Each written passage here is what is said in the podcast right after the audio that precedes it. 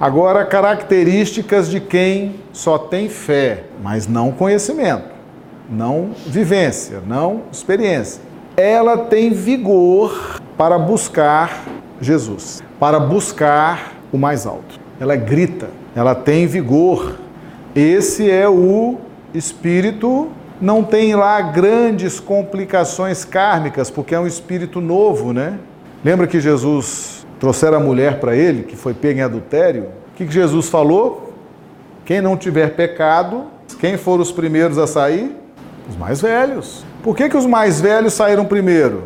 Porque tem mais complicações kármicas. Então, a hora que Jesus falou, atira a primeira pedra aquele que não tem pecado, ah, os que estão cheios de pecado se mandaram. Então, o espírito simples, o espírito novo, ele não tem grandes pecados, grandes complicações kármicas, ele está cheio de vigor. Então, ele grita, igual Bartimeu gritou: Jesus, filho de Davi, tem misericórdia de mim. A mulher cirofenícia, Jesus, cura minha filha, cura minha filha.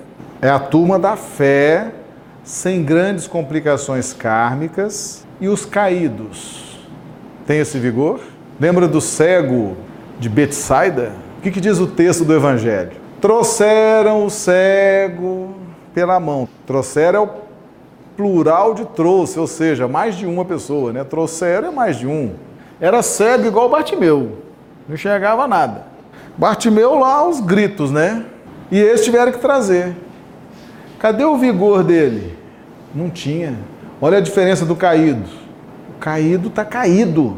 Jesus pegou o cego, levou para fora da aldeia, passou saliva. Esse é o cego de Betsaida. O outro ele só falou assim: "O que, que tu queres?" Que eu veja. Então veja. Olha o de Betsaida. O cuidado, né? Trouxe, passou saliva na boca, esfregou nos olhos, passou saliva na mão, né? Esfregou nos olhos perguntou para o cego de Betsaida, o que, que você está vendo? Falou, eu estou vendo os homens todos igual árvore. Olha a complicação, né?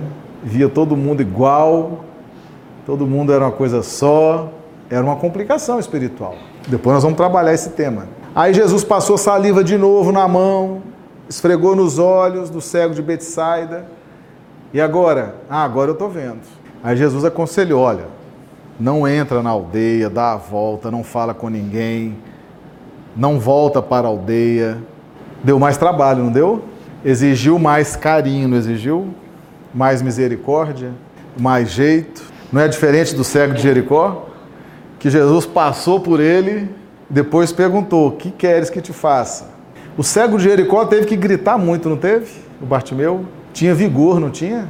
O outro era um exilado de capela, caído, num processo de regeneração, de reestruturação dos campos espirituais íntimos.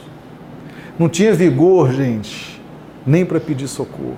Muitos de nós estamos no centro espírita aqui porque os nossos mentores nos trouxeram. Porque se dependesse do nosso vigor, da nossa vontade, a gente não estava aqui não.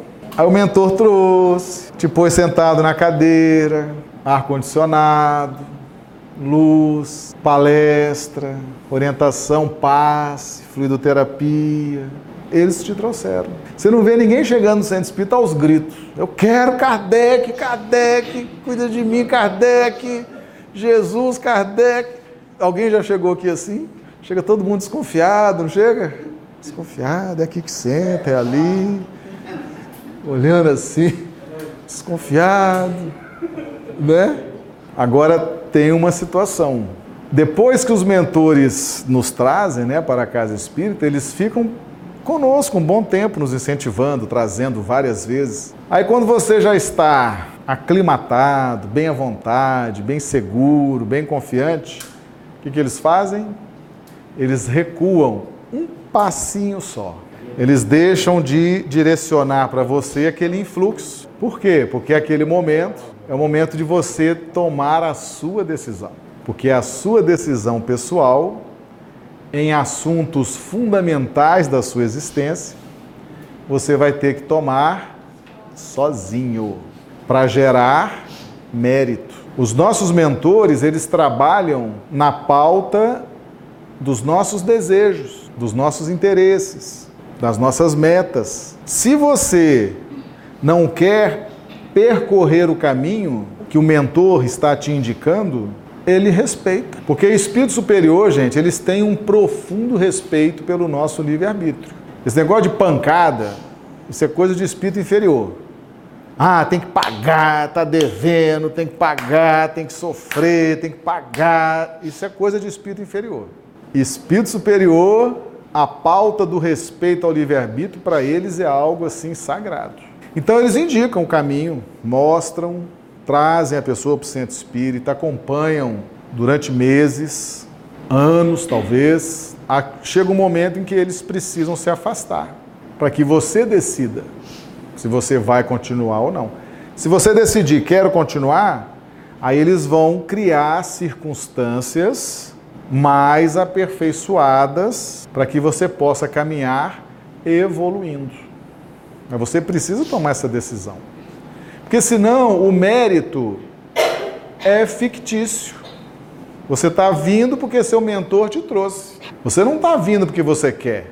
Você não está vindo porque você gosta do Evangelho, você gosta da doutrina, você gosta desses estudos, dessa. Não, você está vindo porque ele está te trazendo. E isso, num determinado momento, ele precisa se afastar para que você tome a decisão se você vai prosseguir naquela linha ou não. Decisões fundamentais você vai tomar sozinho. Lembra de Jesus crucificado? Pai, por que me abandonaste? As pessoas menos avisadas pensam assim: ih, lá, fraquejou, está sozinho, está abandonado, nem é filho de Deus nada, está lá reclamando e ficou só. Esse é o, esse é o materialista, esse é o que não estuda evangelho. Quando Jesus está lá crucificado e fala, Pai, por que me abandonaste? Está nos ensinando o quê? As decisões importantes, fundamentais, essenciais na sua vida, você vai ter que tomar sozinho. Lembra lá quando ele foi preso e que ele virou para Pedro, ele virou para Pedro e disse o quê? Pedro queria defender Jesus. Pegou a espada, cortou a orelha do soldado. Pedro queria. Jesus vira para Pedro e diz o seguinte: Pedro, guarda a tua espada, que se eu quisesse, eu orava a meu pai e ele imediatamente mandava 12 legiões de anjos e eu resolvi isso aqui. Jesus estava o tempo todo, gente, cercado por legiões de espíritos iluminados. Nunca esteve só.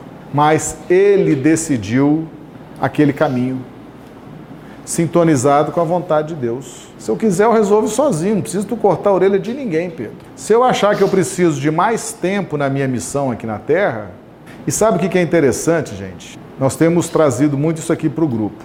Lembra que estava escrito no Velho Testamento? Que Jesus ia ser traído, ia para o martírio, ia morrer. Aquilo estava escrito no ambiente da lei de justiça, não era? Jesus queria mudar tudo aquilo.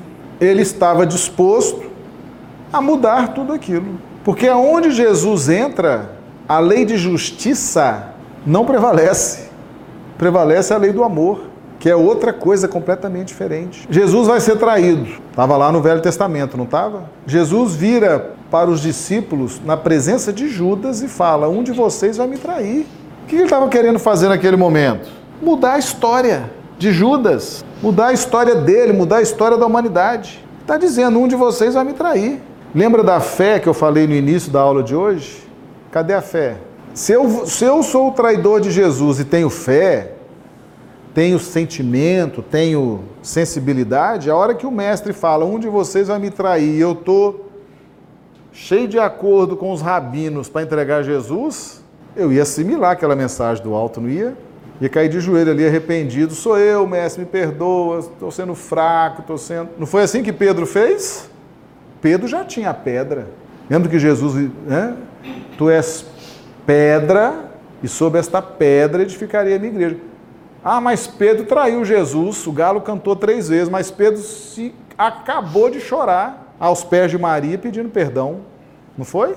Não é diferente? Pedro o tempo todo se reconhecendo fraco, se reconhecendo falível, super sensível, tinha pedra, é a diferença. Aí Jesus, gente, imagina se Judas se arrepende ali, chora, pede perdão.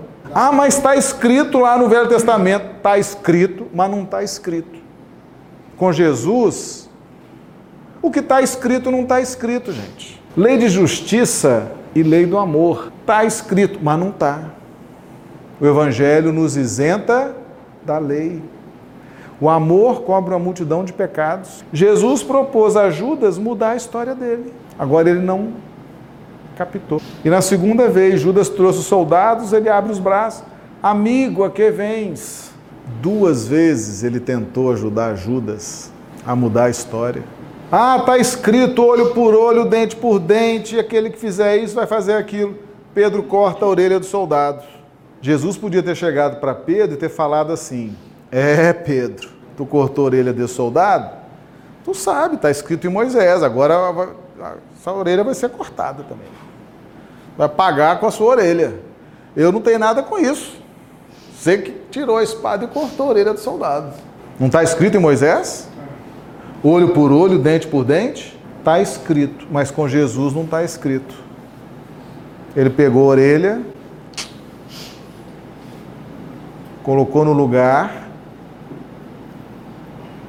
ou seja, mudou o destino de Pedro? Mudou.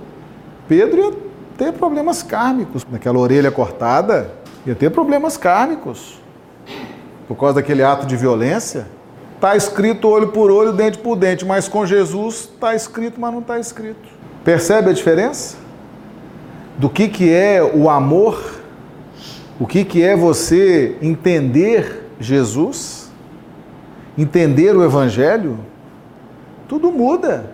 Tudo muda na sua vida. Ah, eu fiz isso, fiz isso, horrível, foi isso que eu fiz, foi horrível. Jesus vem fala, é, foi horrível mesmo, mas vamos em frente. Quantas vezes você achou que ia pagar caro por algo que fez e de repente a conta não veio para você pagar? Chico dizia isso. Quando a justiça divina nos encontra trabalhando no bem, pelo bem, com o Cristo e pelo Cristo, ela recua. Então nós estamos querendo, gente, trazer isso para o grupo. Lei de justiça tem tempo para tudo. Primeiro dia Deus criou o céu e a terra, segundo dia, terceiro dia, sétimo dia descansou. Tempo para tudo, não tem? Jesus, fora de tempo, foi atrás da figueira ver se tinha alguma coisa. O amor é assim. Não tem tempo para o amor. O amor é a todo instante. Nós estamos tentando trazer isso para o grupo já, várias, várias reuniões da importância da gente se conectar com o Evangelho. O Evangelho de Jesus. Porque, gente, é ali que está a nossa redenção. Quando você vai buscando o Evangelho, você vai vendo que os seus canais de intuição, de inspiração se ampliam. Você começa a ter uma conexão com o mais alto totalmente diferente. Agora, a turma da lei de justiça é a turma que está cheio de senões cheio de cálculos, cheio de teses, cheio de fórmulas. Você fala as coisas, a pessoa, ah, mas está escrito, está escrito, está escrito, está escrito. Aí você vê Jesus conversando com Nicodemos, doutor da lei. O que está escrito na lei, Nicodemos? Como lês? Que a pergunta principal não é o que está escrito na lei, é o que vem depois. Como lês?